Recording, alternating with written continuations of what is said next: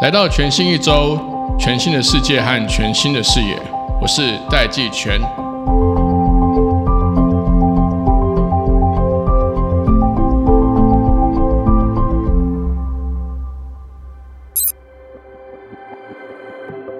AI 工具机是制造工厂重新定义的关键。AI 不只是影响了这个工厂制造的流程，其实 AI 影响的会从工具机的 AI 化来开始产生冲击。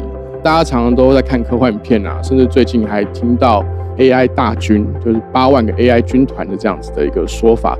但其实工具机在过去几年都已经陆陆续续的快速的物联网化，让他们可以通讯、传输资料，及时的去跟呃不同的工具机之间来做沟通，来去优化工厂生产的这个效能跟它的方式。但当 AI 进入了工具机，其实从我的观察来看，它就是机器人演化的开始。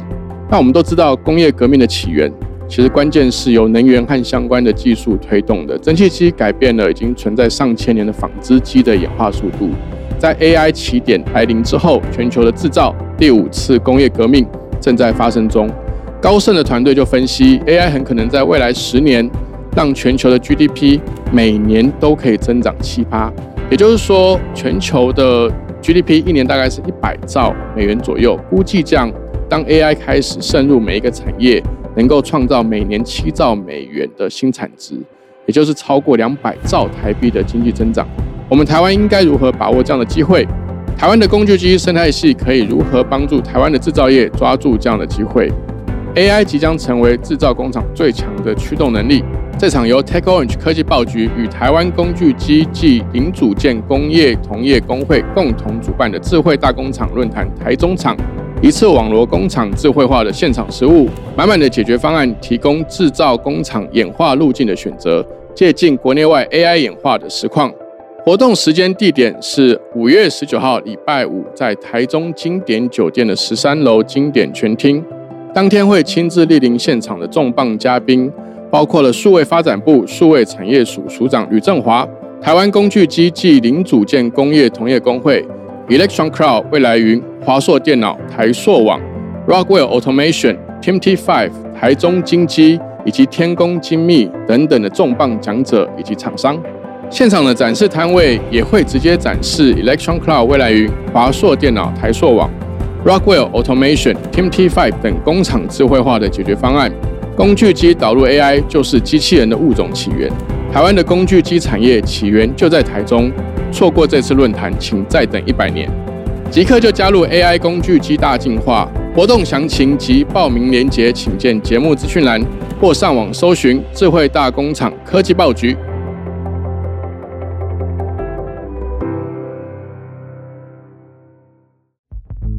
Hello，大家好，欢迎来到全新一周。今天这期节目呢，是我最近主持的一场论坛的一个 panel discussion，非常非常精彩。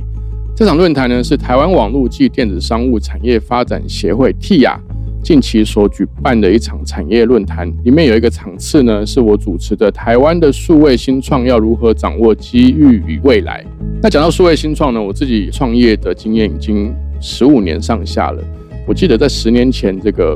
呃，T 雅成立的时候呢，我们就在讨论台湾的这个人才啊，台湾的市场跟台湾的资金面。那过了十年、十五年之后，其实这个面向在整个创业的这个生态系里面，都还是非常重要，甚至更为重要的课题。在这场论坛当中呢，针对这三个切角、三个切面，呃，我们分别邀请了这个四位来宾，包括 TGA 共同创办人黄佩生律师。他会跟我们聊一聊这个法律的松绑，还有这个市场的一些实务经验。那我们也请了一鼎创投的创投顾问公司的沈丽萍沈协理来跟我们从 VC 这个投资面来聊一聊台湾的资本市场发展的一个状况。那同时，我们也从了这个资金的出口，我们邀请到证交所的陈长会副理来聊一聊台湾的这个出厂的这个途径有哪一些变化。以及最重要的，我们也请了这个 TIA 的荣誉副理事长，即 Google 的前台湾的董事总经理简立峰，特别针对台湾的这个人才少子化的问题、教育的问题，来跟我们做一个探讨。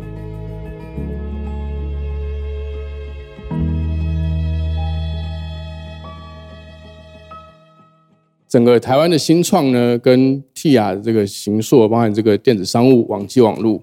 是一个十年的历程。其实我自己创业也哦好多年了，十几年了。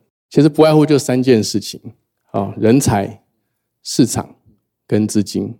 那其中最难的题目呢，最难的其实是人才，资金呢是所有重要的事情里面最不重要的一个。大家都是创业家，大家都参与过，会发现其实。人才最难处理，市场第二难处理，资金其实是很简单的问题。如果你处理得了人才，处理得了市场的话，其实我们看早期的创业家，他们是没有什么募资 A round B round 的，没有，他们就是做生意。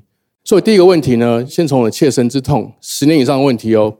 十年前《爱情公寓》那个时候应该是二零一二年，我没记错的时候，那个时候呢，政府呢就把《爱情公寓》那几个。我的附中的同学、学弟、学长叫来，他们说：“你们是不是线上婚友社？”然后前几天呢，这个事情还没解决。前几天呢，金管会说，终于他们决定要纳管数位货币了。新闻上精确的字眼“数位通货”。然后记者就问他说：“那 NFT 呢？”啊，不归我管。那那他前面才说他要管，后面又说不归他管。那他到底是要管还不管的？所以第一个，但是整个市场其实不管在世界哪个国家，它都是 embedded 在整个政策跟法规的这个环境里面。所以第一个问题，我想要先请教这个黄律师，因为接下来还有很多 AI 伦理的问题啦，然后呃网络人权的问题啊，对岸用数位科技打造集权国家，我们要用数位科技打造一个民主国家，还有认知作战的问题啊，就从法律的观点来看，这个法律一体两面。这十年来，你可不可以告诉我们？你觉得我们一个比较恰当的，可以让新创有发展空间，但又不会掐死新创的一个法律的精神或态度是什么？谢谢季全，大家好，我是黄佩生律师。我知道很多人都会说法律永远赶不上科技，这个这个问题我被问很多次了。其实这个是一个伪命题，科技本来就走在任何的法规前面啊。啊，从以前的打字机，从后面的这个影印机，到到到 AI，乃至于区区块链，这都都是永远科技一定先跑出来的。但是我们的法规并不是针对科技去做规定的啊！大家回头去想一想，没有一个法规会去规定苹果的 Swift 它在应用的时候应该要怎么弄。那所以当然也不会有一个法规去规定区块链这样的技术应该要怎么样应用。啊，所有的法规大概都在规定的是，呃，跟商业商业模式有关。譬如说，你不能吸收存款，啊，那银行法里面规定的。第二，你不能做跨境汇兑，这也是银行法里面规定的。啊，或者是说你要做直销，你这个是，那你就要去符合公平交易法里面的直销的一个申报。啊，所有法规都是针对商业模式在规定的。但是科技每天都会推陈出新。不过，你今天要去做一个跨境汇兑的时候，你当然可以用这个 HTML 写，你也可以用这个 Java 写，你也可以用这个区块链写啊。这没有人规定，这甚至你要用违法吸金这件事情，以前宏源案在用纸本也在违法吸金啊啊。所以这个是法规永远这个红线都在那里的。但是呢，我们是新创的东西，我们从十几年前开始做新创的时候，我们都会在教育大家做一件事情，就是说。我们新创公司就是要趁科技发展的时候，一有新科技出来的时候，新创公司马上扑上去，像苍蝇见到血一样，赶快上去做。为什么？是因为只有新科技才能够产生新的效率，新创公司就可以透过新的效率呢，去抢走大公司所占有的市占率，抢走它的饭碗。那我们新创公司就可以赚钱了啊！这个叫做这个优化创新嘛。那另外一种方式就是透过新的科技，我看怎么样创造出一个新的市场，这个叫做破坏式创新，直接把大公司打死掉啊。那这两种创新才能够让新创公司就是抢到市场，那别人就会投资你了，然后你就拿到钱去做到更多很多的事情。所以科技是我们要追求的，但是在这个过程中，真还是要维持到一些红线，就好像。呃，之前大家每次拿出来做范例的叫做那个樱桃支付啊，Cherry Pay 哦，做跨境支付，害他被调查局搜索了，被抓走了哈。但是我这边不是讲他坏，我要帮大家澄清一下。后来这个案子不起诉了，大家没有人知道。媒体当然是报他是坏的，但但是呢，后面不起诉，没人要报了。后面还有新的 Stake 了，就是区块链里面他是不是有做吸金的这件事情？那他也被调查局抓走了。呃，后面会不会不起诉？不知道。但是我们等着看啊。这个事情就是一个一个案子都在检验你的创新。优化创新或者是破坏创创新是不是可以做的事情？好，不过这个就是新创公司的勇气嘛。啊，遇到一个新的东西，你不能不做呀，这就是你能够创造价值的地方。所以在我们这个 T R，我们这当然就是鼓励、鼓吹大家必须要去做创新的地方啊。但是呢，我们政策里面要做什么事情？我觉得哈，红线在那边，这个是不能碰。所以我们在创业的时候，我每次在帮客户做。呃，首先我们第一个要做的是合法性分析。你做的这样子的一个商业模式，你想出来的 genius idea，在被别人投资之前，你自己该不该做呀？违规的事情可能我们可以冲一下，但是违法的事情稍微想清楚。那像 Uber，他在一边缴罚金，但是他一边募到大资，哦，这个值得做。但是如果违法的事情，三年以上七年以下的营养法的这个事情，你一下就被抓走了。你不管做什么再有价值的事情，隔天就消失了。所以这个事情就讲到这边了哈，不然再下去真的变成法律教条分析了。谢谢大家。好，我们谢谢黄律。这十几年来的这个创业经验呢，我是可以跟大家分享啊。就是说，像刚刚黄律师有提到啊，就是我们如果要做一个生意的时候啊，先看一下我们在抢谁的生意，这样比较保险，因为这你就可以保证他不会违法。因为他已经在做了嘛，但如果你你要去抢那个生意呢，他如果他本来就是需要执照的，是管制的，那你就要看一下。第二个问题跟资金有关，资金就两件事情，一个叫进场，一个叫出场。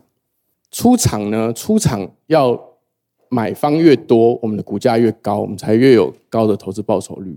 进场呢，就是这个投资的这个生态，这个资本市场要够开放，大家愿意投资。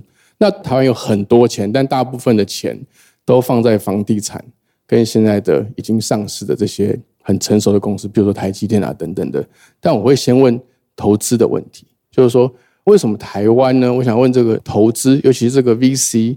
其实有一段时间，我记得我小时候，好像一九八零、一九七零年代的时候，台湾的 VC 是非常非常的繁盛、非常丰盛的。这样，那现在国外其实有各式各样的这个新创生态系，我用英文来讲会比较明确。其实不管是世界银行呢，还是这个全世界各式各样的会计师事务所，或是这个顾问业，他们都会评比评比这个全球的这个新创指数跟创新指数。创新指数呢，innovation，台湾经常是名列前茅的，就说台湾是一个非常创新的国家，创新的区域，投资在研发里面的金额非常高。但是在这个新创，就是 startup 的这个 ecosystem 指数呢？我们是中段班，甚至是后段班的。哦，我我抓几个 benchmark 给大家参考。东京是第十二名，在我们前面的呢，包含东京、首尔、新加坡、上海、北京跟深圳。台湾呢，只有台北入列，是排名第四十七，比我们前面的呢四十五是墨西哥。我想要问一下，这个就是从创投的角度来看，为什么台湾的资金，因为创投上面也有投资人嘛，通常叫做 LP。或者我是 limited partner 还是其他的这个这个 general partner？为什么台湾的这个资金这么多，但是不太会优先选择去投资新创，或是透过这个 VC 做风险投资呢？哦，我是一点创投，我是 Robin 哦。那其实我觉得还是看时间段的哈，就是说这十年前大家看软体啊，看数位这一块，我觉得。比较抗胜的点是说，这个这个市场规模到底有多大？它到底能做有多大？这十年来，我们一直在看说，台湾的软体业它要怎么去做到？刚刚讲就到做到全球化，做到市场规模。就是说，你如果没有办法做到一个全球化的一个市场规模的时候，其实你可能能抵换给台湾 VC 的一个报酬，相对是比较小的。就是说，你在美国市场拿到一个第一名的地位，那你可能拿到一个很很高的一个报酬率啊，所以美国的 VC 会很很勇敢的做投资。但台湾的 VC 他们有时候在看说，台湾的创业公司，我今天投到一个第一名，他能不能抵换出报酬率是？比如说你投到 Facebook，早期投到 Facebook 可能给到一千倍到一万倍的一个报酬，所以他的一百个 portfolio 里面，他只要成功一个就可以了，所以他很勇敢的去投，很勇敢去投投那一百个，那他失败九十九个都没关系，因为他只要投中了一个，他就可以 cover 到九十九个，甚至他可以赚到十倍到一百倍的报酬。但台湾的市场规模过去来看，就就会比较小，就是说。台湾过去如果是做半导体业、做电子业，其实它很自然，它就可以把东西卖到全世界去。就是你在那个产业链里面，你可能是做一个铜箔基板的，或是你是做一个被动元件的，你有没有全球化能力其实不重要。你你在中国，你开一个工厂，那你把东西做出来，然后把价格符合客户的要求，那你交到下一个供应链的时候，就一路往下交，你的东西就自然卖到全世界去。所以你只要能在那个生态位你卡到那个位置的时候，你就可以自然做到全球化。那现在来看，台湾的。新创或者台湾的数位公司，它有没有办法做到一个全世界规模，就是我们比较在意的。可能接下来有一些人才上面的问题，我们最近也在思考说，如果我们没有办法把产值做到很大，其实你连人才都很难吸引。台湾两千三百万人，两千三百万人里面，大学生有多少人？那这些大学生里面最优秀的人才已经被半导体业挖走了一半了，电子业又挖走了一半了。那能到软体业的又有多少？半导体业跟电子业，他们就是面向全世界，所以它的产值很大，它能产生出很大很高的利润，所以它就可以给员工很高的报酬。对于那些台大资管系、台大资工系，他们搞不好还是优先选择台积电，或者是优先选择联发科，是因为那边的报酬够高，是因为它能做到全世界的生意，然后它的产值够大。那回过头来，我们 VC 现在来看的话，就是我们也希望说，台湾的这些新创，他们要有一个企图心，就是说我们要把自己的规模长到够大。当我们的规模够大、产值够大、能给员工的报酬就够多的时候，我们就有机会把这个世界做到全世界去。啊，只是说我们要怎么样去卡到一个生态位里面去？因为过去台湾跟 Intel 其实绑得很紧，Windows 跟 Intel 里面绑绑得很紧。但是这这十年来，即使从雅虎崛起之后，其实台湾在软体啊、互联网其实逐渐脱钩了。那么觉得这边其实是可能脱钩，或者是中国讲的移动互联网这件事情，其实台湾是比较有点漏死掉这个机会的哈。但 AI 时代也许又有一个新的契机哈，就是说可能有机会重新再一个洗牌。那只是说在这个洗牌的过程中，台湾的新创他们有没有拿到吸引到足够的人才，然后拿到足够多的资金，然后去打全世界的市场，形成一个生态链。我们的期待是这样的。好，谢谢沈协理。大家观察过去十年，大家看下台湾投资的状况。细股呢，细股从呃，我如果没记错，应该叫快捷半导体，然后还有个八判将还是七判将，成立 Intel。他们细股的投资，还有其他的投资跟新创的生态圈呢，他们都在投资自己的客户。他会觉得说，哎，我的这个晶片，如果你要买更多，就需要更多要用晶片的设备，所以他们就会投资做 PC 的、做手机的。然后做 PC、做手机的，他觉得说，我要让大家用更多我的这个电脑，所以我就投资软体。做软体的觉得说，我要让大家用更多我的 operation system，所以他投资做应用的、做娱乐的。所以像 Bill Gates 会投资，我如果没记错，他应该有投资脸书，所以他一直在投资自己的客户，他们一直往下投资。但是台湾呢是往上游投资，在投资自己的供应链。所以细股的投资是投资更大的市场、更多的产品，来让自己原本在做的东西可以卖更多。但台湾呢是要投资这个更低成本、更廉价的零组件。来做 cost down，这个是一个系统性的十年上的问题。但是刚刚协理也讲到一个关键，其实从投资方来说，他要的就很简单，就是投资报酬率啊，对不对？所以这个事情就是要讲到出口，这个就要问陈副理了。我刚刚从市场谈起来，从资金的投入谈起来，这个出场副理，你从这个证交所的角度来看，因为其实世界各国啊，大部分的出场其实都透过并购，IPO 也是一个很好的路径。那当然，后来有纳斯达克创新版、创贵版都有。如果这个政府愿意考虑一些新的政策，你觉得政府应该可以做哪些事情来让这个出口变大？就是说，就是投资人出场的机会变大。从法律上、从政策面上来落实。我们来请教副理。呃，大家好，我是那个交易所的陈长慧啊。我们创新版的上市法规从去年开始到现在一年之内，我觉得对我的冲击来说是。远超过前面十年的冲击，因为这法规的修订跟我们一些这个呃思考逻辑跟角度都在开放。我们交易所其实很有热忱，愿意冲撞这个体制。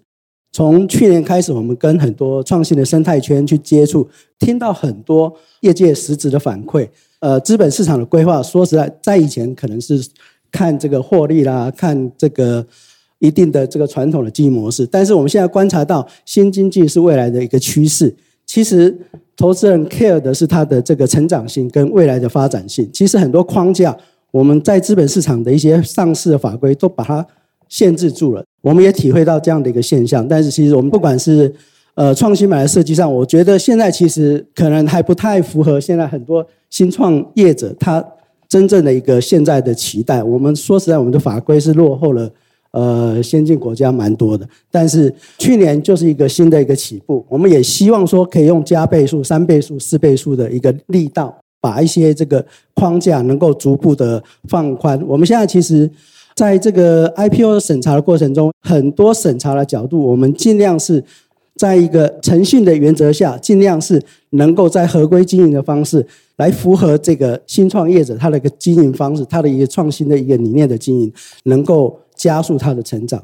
以上，好，谢谢傅理。其实我们从市场面资金的进场跟出场，大概都都讲了，这都是十年以前就存在的问题哦。我们现在其实都慢慢的在上轨道了，但在我们慢慢上轨道的时候，我看到更严重、更大的问题来了。这个要请教立峰。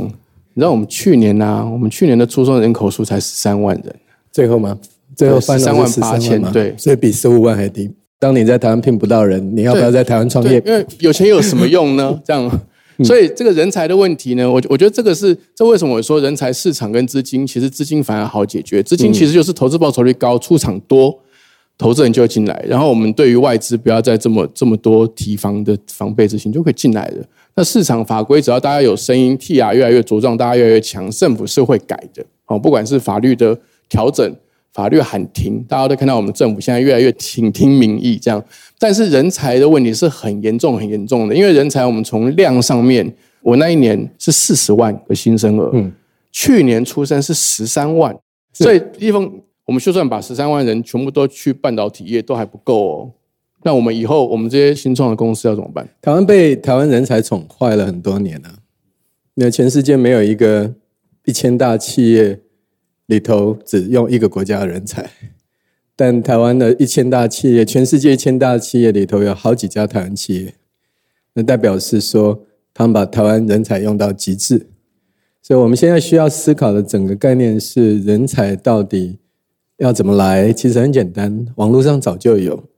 我还是重复一次，在网络上早就可以找得到人，那为什么你要担心马路上只出现四五万人呢？那就是你没有在网络上找，或者你找不到，那就要思考你为什么在网络上找不到，因为人家把你当诈骗集团，人家把你当婚友社。如果你网络上品牌能力都没有，信赖感都没有，你就在网络上找不到，或者人家已经联络你了，你英文讲不出去，可现在有了 GPT 啦，英文不是问题啊。越南文也不是问题啊。那我们台湾已经多少人在台湾生活？现在在乌石港，现在在 长滨，可是他们在网络上工作，领新加坡的钱，很多国家的钱，这样人有多少呢？估计在台湾写程式做全世界的，但老板不在台湾的，应该有三五千人。我一个好朋友，印尼独角兽被在新加坡。他在台湾五十个人，有二十五个人在台南。我们会把南部的配跟台北配不一样。对一个新加坡公司，台湾的配都一样，反正比新加坡低嘛，对不对？南部来的台湾的人才高度有竞争力啊。用这个逻辑思考，呃，台湾有好多地域的概念很离谱，很离谱了。南北台湾加起来，连戏谷大概从旧金山一直到神河税还 还短的地方，我们把它当南北。最后我们让他薪资不一样。那如果你旧金山跟神河税薪资不一样，你怎么去找人？好，我们要打破好多好多我们这个岛的坏习惯，因为我们曾经拥有过呃，在一九五零年代世界人口红利最高的地方。